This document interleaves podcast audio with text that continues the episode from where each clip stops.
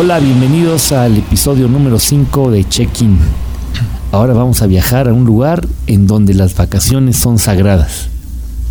Sí, a la tierra prometida. Vamos a viajar a un lugar que está en la mente de todos y que disputas políticas que al viajero no le afectan, pero que todo el tiempo están en el mundo, son parte fundamental de la vida cotidiana de este lugar. Que por cierto, en este momento no es año 2019 como estamos aquí en México. El lugar donde vamos, Israel, tiene otro calendario. Y para su calendario, el año nuevo judío que acaba de pasar el 29 de septiembre, es que estamos para ellos en el año 5780. Vamos a platicar de muchos lugares interesantes para ver. Vamos a hablar de la fe que tienen el lugar donde se juntan las tres grandes religiones monoteístas, los musulmanes, los judíos y los cristianos. Vamos a conocer también las actividades lúdicas que pueden haber, porque el viajero que va a Tierra Santa no debe de considerar que solamente va a ir a peregrinar. Hay lugares increíbles donde uno puede disfrutar tanto como si estuviera en el Caribe o en alguna playa paradisiaca allá del sureste asiático. Buenas tardes, noches, días, la hora que quieran, porque estamos al viajar, es como un círculo, no hay horarios, se viaja para vivir. Bienvenidos todos compañeros. Hola, ¿cómo están?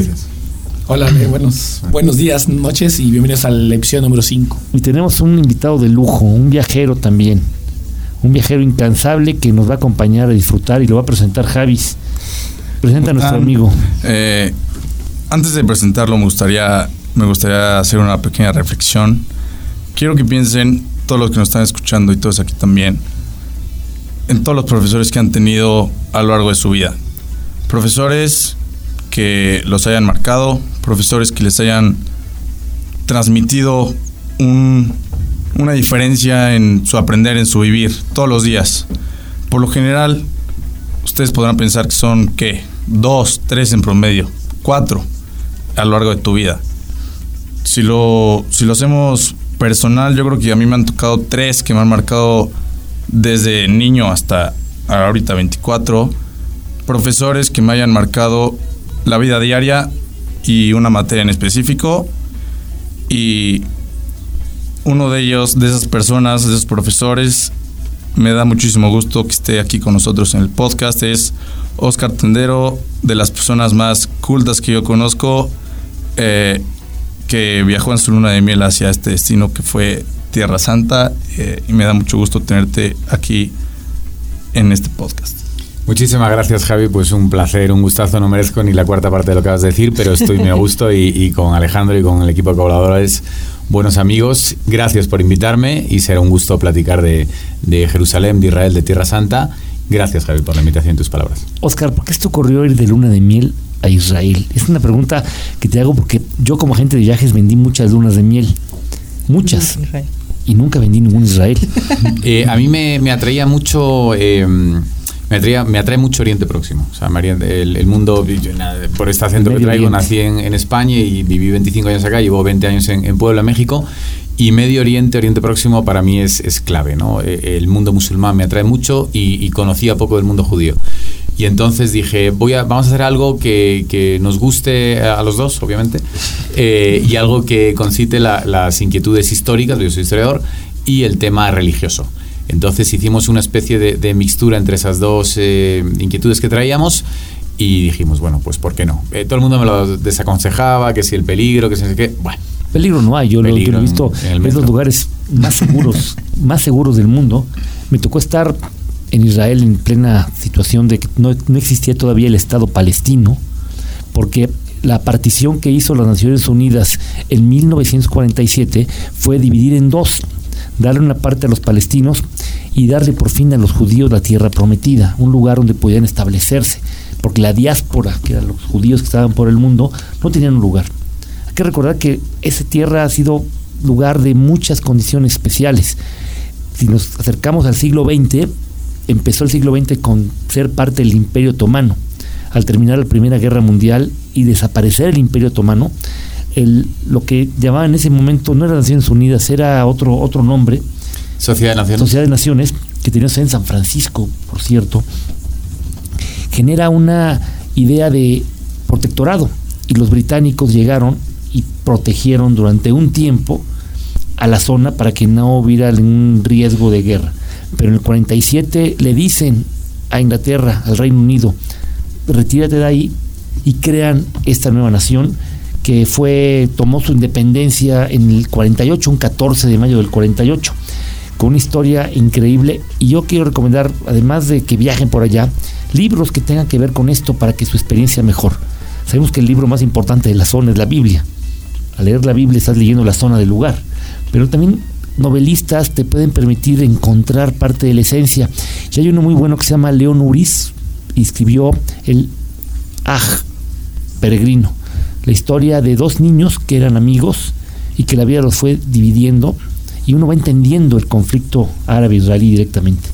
Pero bueno, qué padre que tuviste la oportunidad de ir a hacer algo que lo que te gusta, que podemos encontrar en ese lugar tan importante que es la sede de las tres religiones, que gobernarla haber sido un conflicto y que aparte cotidianamente siempre tienes algo en qué esperar, pero también mucha gente va. Y si eres cristiano y te gusta seguir la religión, mi mayor recomendación es ir en una peregrinación, porque te van a dar la parte histórica, pero también vas a celebrar misa y a tener eh, cierto recogimiento y espiritualidad en los lugares donde tú has leído cotidianamente la Biblia. Entonces, es el mejor consejo.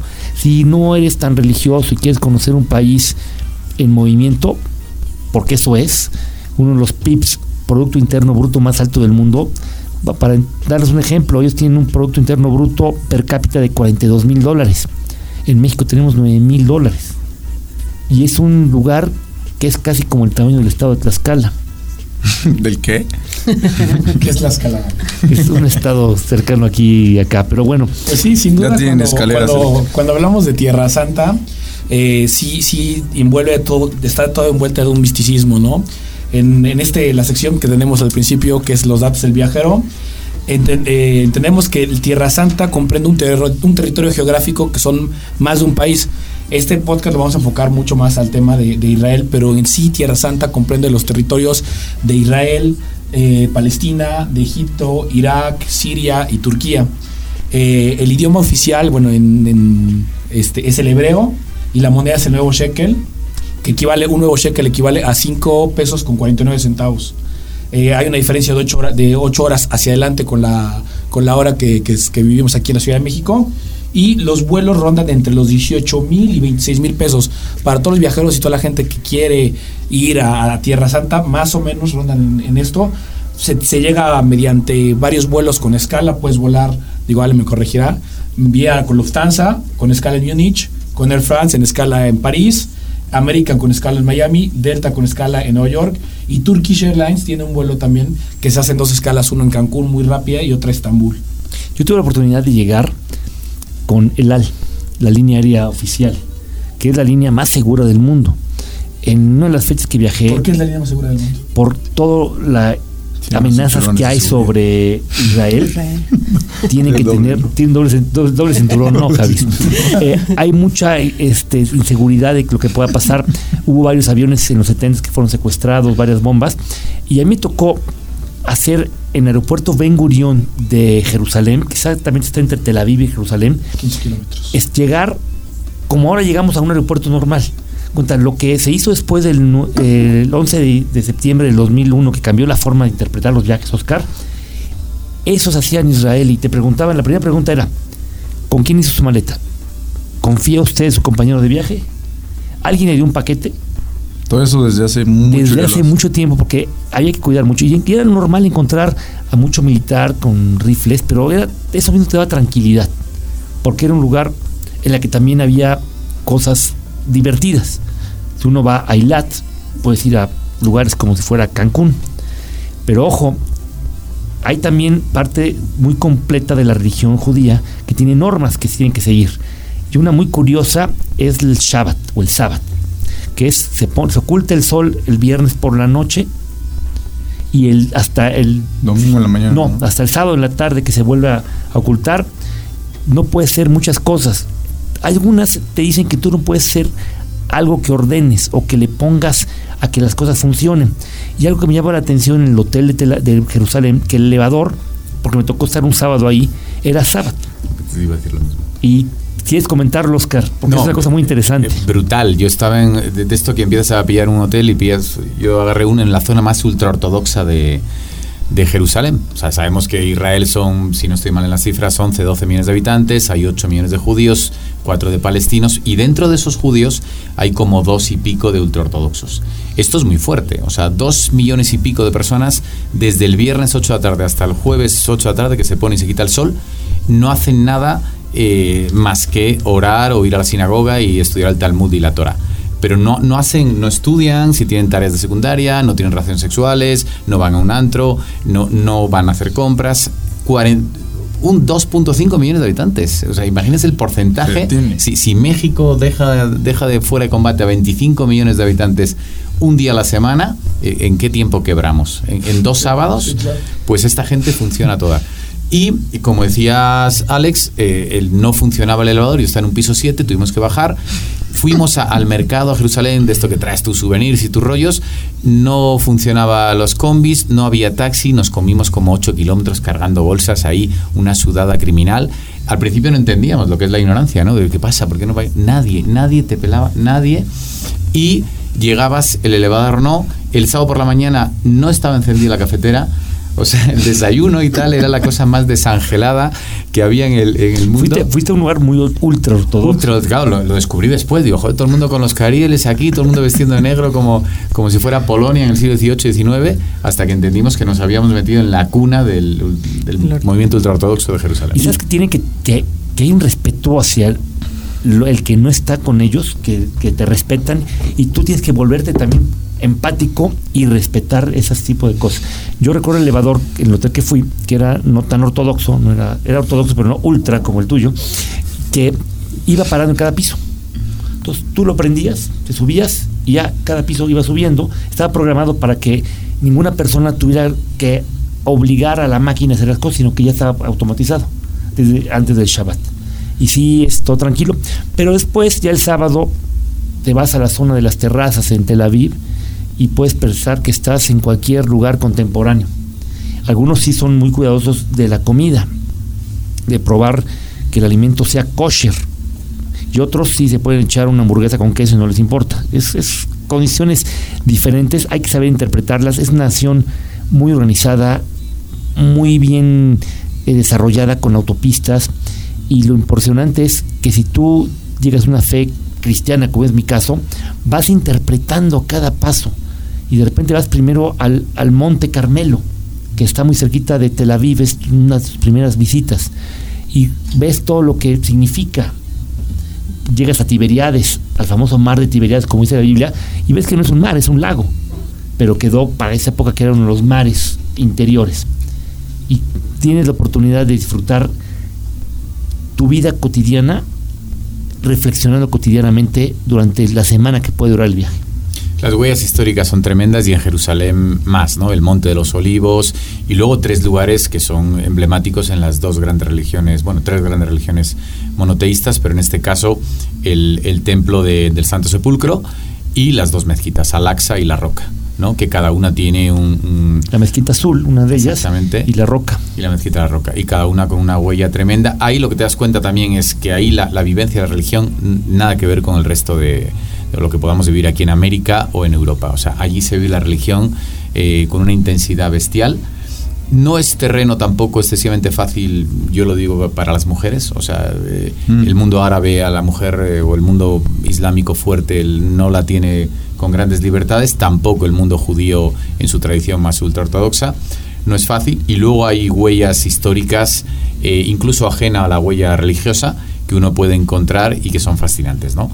La fortaleza de Masada al, sur, Es impresionante esta y la manera en la que puedas llegar, ¿no? Y la historia que hay sobre los judíos que vivieron ahí encerrados y que prefirieron suicidarse antes de entregar Masada. Y por eso es la frase que dicen los de la diáspora, Masada no volverá a caer. El año 70, cuando de- después de las revueltas de los celotas, hay que recordar que uno de los doce de Jesús es un celota, el, más famoso probablemente, ¿no? Judas Iscariotes es, acaba digo, eh, más allá de la interpretación de fe, acaba vendiendo a Jesús porque Jesús no, levanta a sus ángeles o, su fuerza contra las, las, fuerzas de ocupación de los romanos en, en, Jerusalén. Y esa, y esa desesperación, o esa decepción, mejor dicho, provoca la traición de Judas hacia Barrabás, es otro iscariote, ¿no? es otro celota. Eh, y estos celotas se acaban organizando en el año 70, eh, creo que es Vespasiano Tito, uno de esos dos, ya le, lleva ocho legiones y arrasa con, con Jerusalén. De tal suerte que lo único que queda es el famoso eh, Muro de los Lamentos, que es un, apenas un muro de contención de la, del templo de Herodes, eh, lo único que queda en pie. Estos celotas se van a refugiar a una fortaleza al sur, a lo del Mar Muerto, un antiguo eh, palacio fortaleza de Herodes el Grande, y ahí con varios miles de familiares quedan asediados hasta que los romanos hacen su hoja de Excel y dicen cuánto me cuesta a mí mantener a, siete legiones rodeando a esta esa gente, cuánto gasto en, circo, en prostitución, en comida, en bebida, no sé qué, o ir a por ellos. No, pues vamos a por ellos. Y lo que bien dices, entran y 3.000, 4.000 y pico suicidados. ¿no? y pensaban que no tenían nada de comida y todo, tenían sus cisternas donde guardaban todo. Y ahora lo, lo fantástico que hay, que un empresario neoyorquino donó un teleférico. Y un teleférico de Suiza, que es como de la nieve, que lo vas subiendo y en lugar de ver nieve blanca, ves arenas y arenas y arenas. Entonces, es, ir a Masada es uno de los viajes eh, más completos, cada lugar, cada piedra tiene algo de historia. Es, es, es, lo fantástico de Tierra Santa, la Holy Land. Y cada uno de los también de las diferentes denominaciones religiosas, hasta los de cristianos, cuando van, interpretan diferente. La manera en la que se meten al al río, al, bautizo, al río Jordán, este, algunos se bautizan de una manera diferente, otros se meten a zambullirse directamente, otros hacen cantos los de Pentecostés que viajan normalmente después de agosto, en septiembre, y que cada uno tiene una oportunidad diferente. Es, un, lugar, es un lugar especial, con mucha historia y, realmente también tienes que ir con mucho respeto, ¿no? Yo leía un poco acerca de que en los lugares que son mucho más sagrados, hay que cuidar incluso la vestimenta no solo para las mujeres, sino para los hombres. Entonces, el tip también para la gente que, que quiere ir a Tierra Santa es también a la hora de poner la maleta, tampoco nos volvamos locos con, con, shorts o con faldas o lo que sea, porque a, la entrada de estos lugares les prohibirán y tendrán que comprar o una mascada o algo para en, en símbolo de respeto. Hay un tip que les voy a dar a todos y me pasó a mí. Lleven calcetines de sobra y lleven unos, antes de meterse a las mezquitas, pónganse unos calcetines arriba de los que traigan, se meten porque tienen que quitar los zapatos y terminando quítenselos y tírenlos. No cometan el error de ponerse los zapatos porque el olor que se impregna a los calcetines ah, se va a impregnar después en los zapatos y yo tuve que tirar los zapatos. ¿Eso te pasó a ti, Oscar? No, no, tuve la. No, porque no creo que no me metí en ninguna mezquita. Sí paseamos por todos los barrios de Jerusalén. Los viernes cierran los musulmanes, los sábados cierran los judíos, Sabbat, y los domingos los cristianos. O sea, ¿quieres comprar algo? Se me olvidó el viernes comprar algo. Mala suerte, está cerrado. Eh, a las mujeres no se les dirige la palabra. En el, en el mundo islámico tú vas a comprar unos dátiles y tu mujer pregunta por el dátil, te responden a ti, como si ella fuera un objeto, una columna, ¿no? Esas cosas son... Hasta que una mujer no vive eso, no... Y en el muro de los lamentos no pueden estar juntos. Hombres y mujeres Hombres y mujeres, cada quien, como si fuera entrada a un baño, podemos llamar, perdón la comparación, pero está de un lado están las mujeres y otros los hombres, igual que en las ceremonias eh, religiosas, cuando hay una boda, están separados completamente y a los entierros no van eh, las mujeres. Es, la segunda vez que hablamos ahorita acerca del muro de los lamentos, pero sí me gustaría aprovechando a estas dos personalidades que tenemos que nos expliquen un poco qué hay detrás del muro de los lamentos. Tú primero.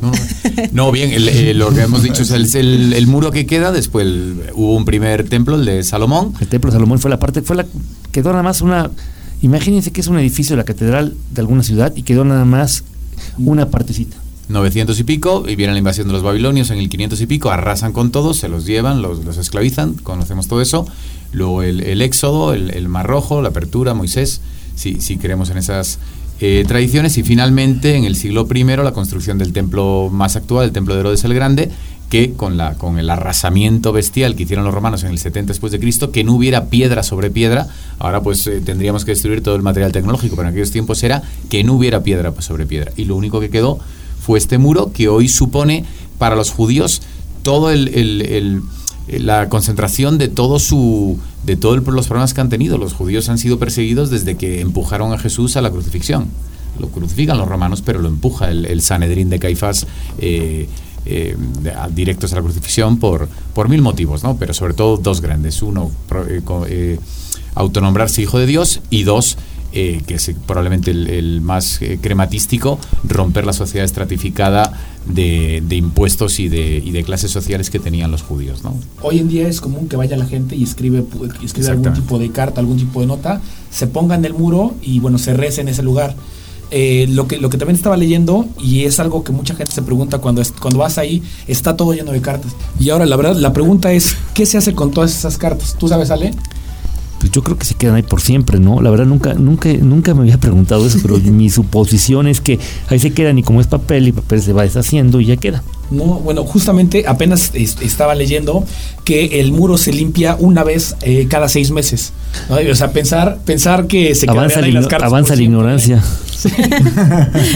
Sí. realmente imagínate la cantidad de turistas, teniendo en cuenta que más o menos eh, por año entran dos millones de turistas a, Israel, contemplando que es casi el doble, bueno, la población total del, país. Eh, la cantidad de cartas sería brutal. Entonces se limpia una vez cada seis meses, generalmente antes del Año Nuevo Judío, y lo que hacen es que se, se, recogen, se, se, ponen en una bolsa y se entierran en el cementerio del Monte de los Olivos.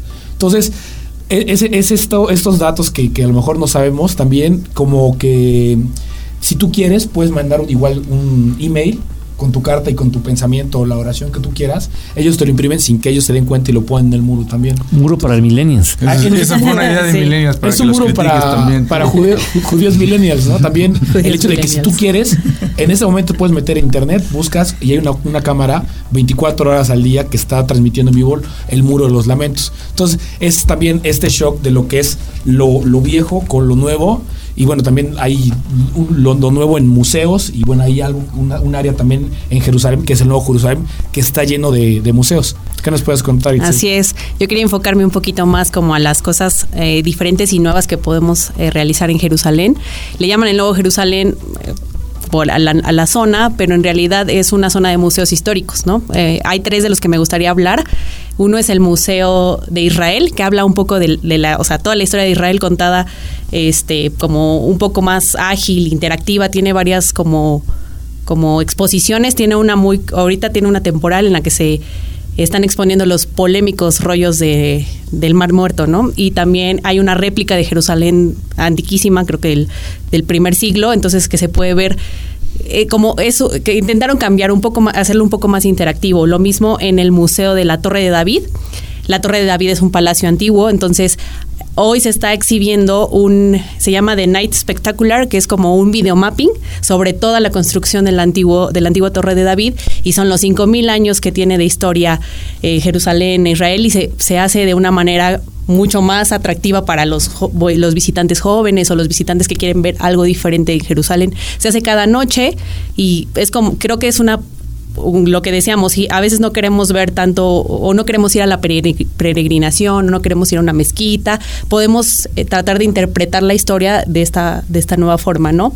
Y el, uno de los mejores museos es el Museo del Holocausto, que es el Yad, Vashem, se lo pronuncia bien, es un museo dedicado a la memoria, sobre todo es recordar a las 6 millones de víctimas judíos que hubo en este periodo de tiempo, es más darle un nombre a cada uno, ¿no? Se encuentran en, un, en un libro escrito de dos millones de páginas, una pequeña reseña de todos los que, de todos los este, judíos que fallecieron en los 22 campos de concentración o los 22 espacios de exterminio.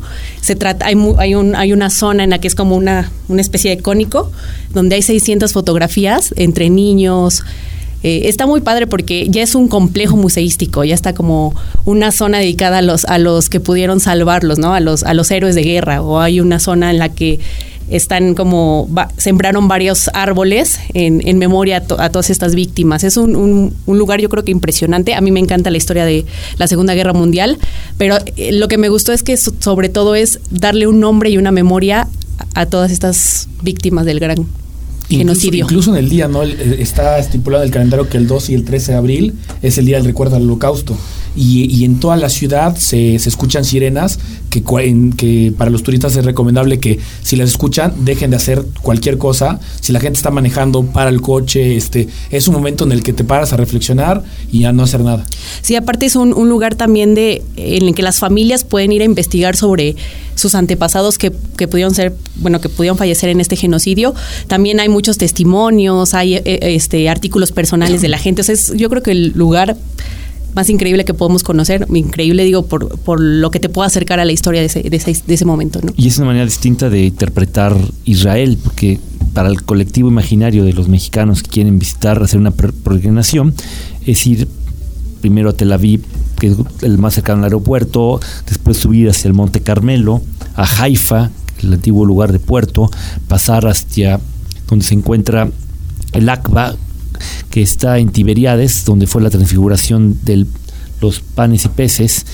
Luego vas bajando hacia Jericó, que es un recorrido que le das la vuelta, y luego dicen, porque cuando llegas con los guías, y sobre todo son sacerdotes, que empiezas a ascender a Jerusalén, porque es de historia, que subes a Jerusalén. ¿Cuántos días es lo recomendable para hacer este tipo de viajes y este esta ruta que nos Yo comentas? recomiendo ocho días, siete noches, llegar un domingo y salir otra vez un domingo.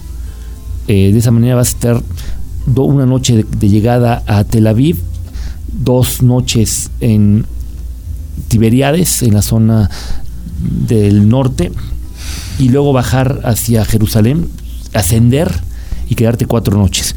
Algunos otros llegan a querer más tiempo haciendo una combinación con Jordania, pasando por el puente Allenby para llegar y conocer esta otra nación que también ha tenido cambios estructurales y que tiene amistad con Israel y que sí puedes viajar. Mucho ojo, todavía en este siglo XXI hay países del Medio Oriente que si tienes un sello de entrada a Israel No te permiten entrar, eso lo Si- si tienes. te sellan el pasaporte En algunos casos Dicen lo sellan pedir y no puedes pedir que no lo sellen o te dan una tarjeta que creo una tarjeta. tarjetita Tuvieron que cambiarla para que la gente pudiera, pero los registros ya quedan de, alguna manera para no arriesgar. Entonces, mejor no arriesgar. Otra combinación se hace con Egipto, es, una- es un buen viaje. Y los que quieren hacer cosas más avanzadas, pueden ir a- al sur, a Iliat, donde está el Mar Rojo, donde van a encontrar un lugar tipo resort, estilo Acapulco, Cancún, Iztapa, para pasar el tiempo. Cuando llegas al Mar Muerto, que, tiene, no es mar. que no es mar, que es un lago, la concentración de sal es altísima, está abajo del nivel del mar y tú no puedes estar chapoteando más de media hora, porque llega un momento en que tu cuerpo empieza a equilibrar el mismo pH que tiene el agua y puedes sufrir un desmayo, una deshidratación y hasta la muerte se queda mucho tiempo. Si flotas, yo hice la prueba, te metes y es tanta concentración. Es por ejemplo, tome la gente en su casa un vaso y un vaso a lo mejor tequilero, pónganle tres cuartas partes de sal y lo demás de agua. Eso es la concentración que hay en el Mar Muerto. Hay hoteles que te dan eh, tratamientos para maquillaje, de relax, gente que se lleva el agua y se lleva medicina también, pero es, es, es increíble lo que uno puede ver. Y es cuando te das cuenta de cuántas cortadas tienes en el cuerpo, porque te metes al, al mar y cuando sales, ¿Qué tal te todo te, rasuraste? te- te pica, ¿no? Y como decía este Javi, ¿qué le querías preguntar a, Eh, bueno, muchas cosas, Oscar. pero perdón que me meta otra vez en el tema de tu luna de miel. Yo sé que es un poco No, no, personal, adelante, no, tal no, vez. no. Eh, pero- Javi siempre se mete, siempre se mete en temas este ajenos a los viajes. Eh, pero ¿qué nos puedes platicar de tu experiencia con la sociedad, con cómo fue el shock cultural de cruzar? Yo creo que, bueno, no sé si cruzaste de, de Tel Aviv o de Jerusalén a Palestina. ¿Cómo, cómo es ese cambio cultural? ¿Cómo es la sociedad aún así en, en Israel? ¿Qué tanto es el shock de una persona que igual y no conoce tanto culturalmente? Eh, te das cuenta enseguida el primer mundo y cuarto mundo. O sea, el mundo judío, eh, donde están los hebreos, es el primer mundo, eh, poco, bastantes ancianos, pocos niños, poca natalidad. Eso es uno de los grandes problemas que tienen ahora mismo eh, los judíos, que son 8 millones, pero los 4 millones de musulmanes palestinos van creciendo. Van creciendo, van creciendo, y algo que tiene muy marcado el pueblo judío es no, no estar nunca en inferioridad de condiciones con un enemigo. Eso lo, han aprendido en el holocausto.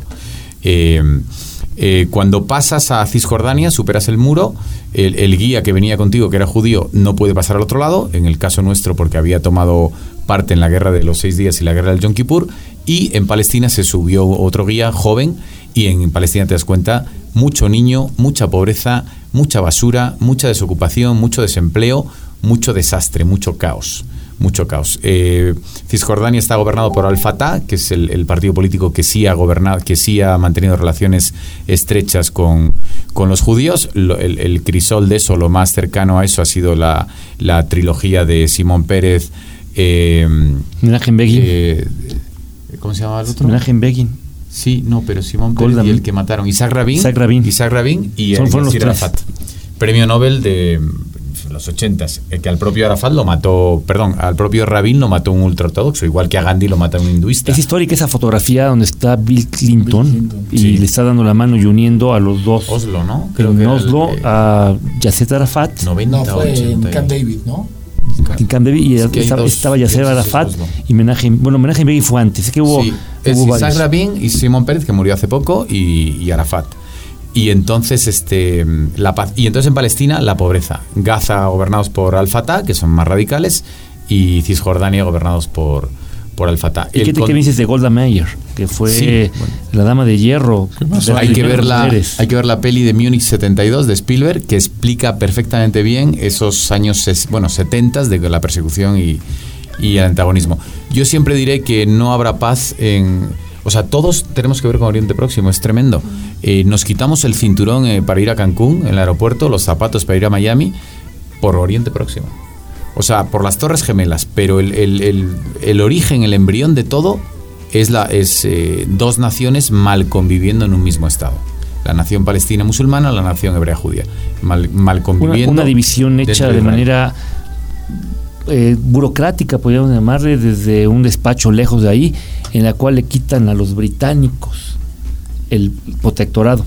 Y algo curioso, eh, el Reino Unido es un lugar increíble, fue el país más poderoso del mundo, el imperio más fuerte, pero los dos lugares donde han salido y salido rápidamente, las condiciones políticas quedaron muy dañadas. La India primero, que a la salida de los ingleses, que fueron tardaron 6, 7 meses en salir, y después a la salida del mismo de del Palestina, porque así se le llamaba, si ves libros de antes de la Segunda Guerra Mundial y mapas, ahí dice Palestina, y dividen el país y las condiciones crean. Los ingleses se fueron rápido de esos lugares, no sé cuáles han sido las consideraciones. Eh, será muy difícil, yo siempre digo que será muy difícil la paz mientras haya memoria de, los exterminados. O sea, mientras recordemos eh, en, las, en las festividades judías que el abuelo murió en Auschwitz y salió por una chimenea, mientras eso exista, es difícil que los judíos cedan y, puedan otorgar un, Estado dentro de su propio territorio para los palestinos. Y siempre será como su lema, ¿no? El mantener la memoria y, o sea, ellos lo dicen para que no vuelva a pasar, pero para que nunca olvidemos, ¿no? Entonces... sin duda, eh, estar en Israel tiene una carga muy, muy pesada de historia, ¿no? De, de, de, un tema ideológico, pero creo que también es importante para la gente que nos oye y la gente que nos escucha quitarnos un poco de los tabús, ¿no? Eh, constantemente lo que se escucha aquí acerca de Israel son, sí, un tema histórico, pero también malas noticias acerca de si es inseguro o no. Entonces, a ustedes que ya estuvieron, la pregunta es, ¿es inseguro en algún momento sus viajes eh, en Israel se sintieron inseguros? No, yo lo sentí realmente muy seguro, muy tranquilo y aprendí mucho sobre lo que se podía hacer con poco. Misma situación. Ni me sentí inseguro entre los judíos, ni me he sentido nunca inseguro entre los musulmanes cuando he estado en otros, ni en Israel, ni en Jordania, ni en Marruecos. Pero sí hay gente armada todo el tiempo. Hay militares en la calle. Pero es algo que no ves, que, pero no, no, lo ves, no lo ves este ya como algo extraño. Lo ves como parte de lo cotidiano y la gente es muy organizada y respeta mucho a las reglas que están impuestas. Que el tema militar también es una obligación para, para los ciudadanos. Tres años de servicio militar en hombre y mujer. Obligatorio. Y 80% de la población movilizable en 48 horas. Es que... Es Leía que eso ayuda también mucho al, al, hacer sentido de comunidad, ¿no? Porque sin importar tu clase social, tu familia, lo que sea, hay un punto en el que tienen que vivir toda la sociedad en el, en el servicio militar, sin importar si eres hombre o mujer, y eso te ayuda también a hacer un sentido de comunidad diferente. Muy fuerte, muy fuerte. Y bueno, aquí vamos a hablar también de lugares a donde ir. Nos faltan decir que es importante cuando visitas tú Jerusalén, vayas a toda la zona de la vía dolorosa, el barrio cristiano, el sepulcro, que la gente se lo imagina a lo mejor como se quedó que estaba antes, no. Acuérdate con lo que dijo Oscar, no quedó piedra sobre piedra, todo se reconstruyó. A mí las iglesias que más me gustan que hay en Tierra Santa son las que se reconstruyeron en el siglo XX, hechas por franciscanos que tienen una arquitectura muy similar, muy minimalista y muy completa.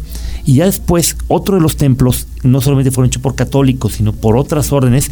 Y por ejemplo, el Santo Sepulcro está coordinado por los ortodoxos y son más barrocos, podríamos llamarle, más llenos, con poca luz.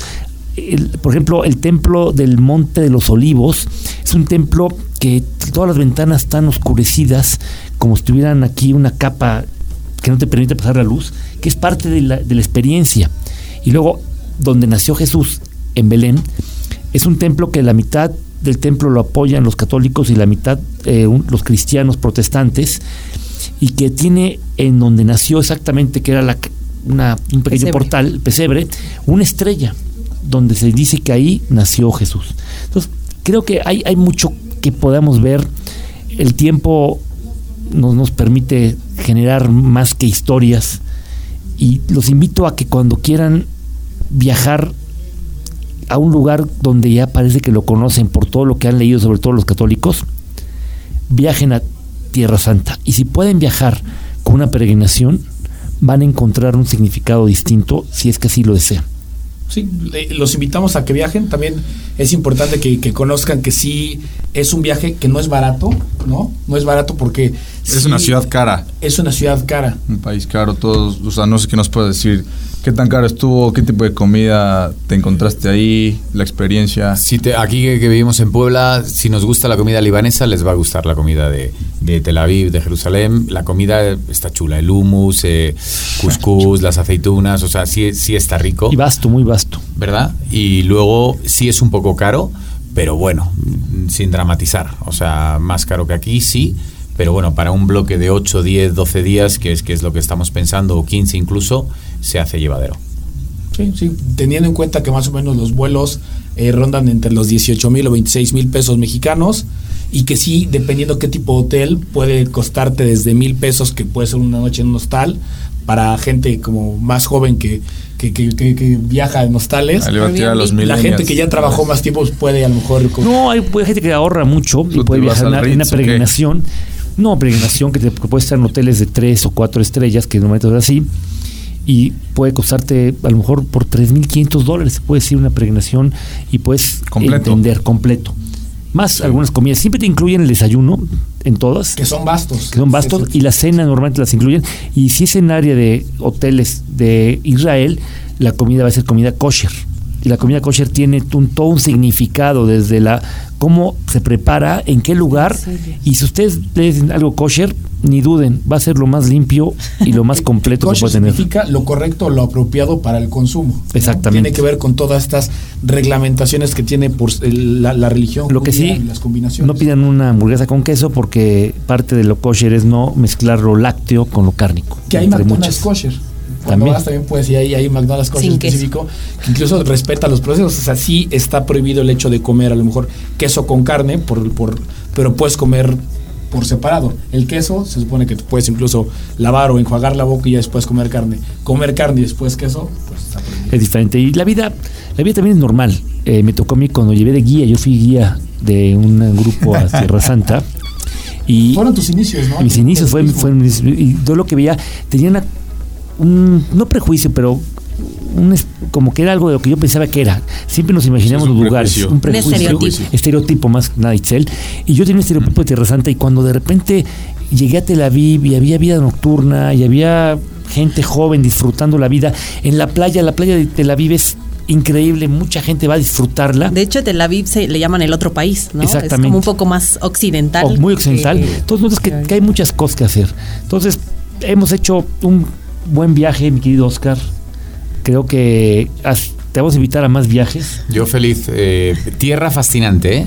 Crisol de cultura. Yo diría que lo que más eh, te llevas cuando vas ahí es los seres humanos que conoces. Sí. Gente intensa, fascinante, con gran fe, el que la tiene, el que no también. Pero dices, ostras, aquí han pasado tantas cosas y hay gente tan interesante.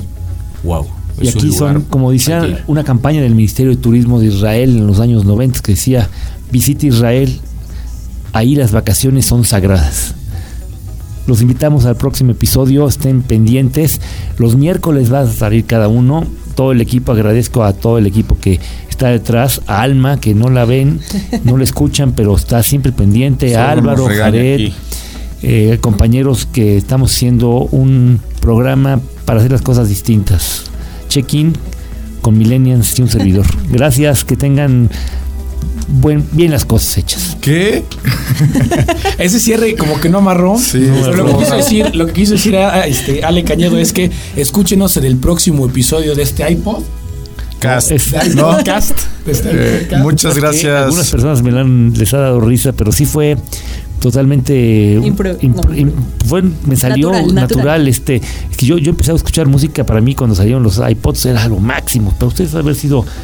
¿Estás aburrido. vivo con la época de los tocadiscos o qué? yo tenía Walkman ¿Qué? yo tenía un Walkman Yo también. Somos de Jim Morrison. ¿verdad? Por ahí, sí. el Walkman era, yo era creo que para es los música cassettes. más aburrida. Pero música, cla- hay música clásica música clásica yo oigo cotidianamente la música clásica digo, tú a los tres años en vez de jugar te leías el periódico. Pero pues, es normal. Él existe. Jim Morrison, no sé, de Rolling Stones. Pero también. muchas gracias por venir a, a Check-in, Oscar. Es un placer. Eh, Gracias a ustedes, un gustazo estar acá y, y muy divertido y además comentando cosas chulas. esperamos que nos acompañen Un más placer. veces Yo feliz. Gracias. Eh, vamos a hablar también próximamente de lugares que de tu tierra también. Ah, Cataluña. Dale, dale. ¿Eres catalán? Buenísimo, los amo. ¿Eres catalán? Sí, no, es madri- madrileño. Madrileño. Y También no olviden seguirnos en nuestras redes sociales, arroba checkinacp, e Instagram, Facebook y Twitter. Suscríbanse, por favor. Hasta luego, adiós. Hasta luego. Bye. Hasta luego.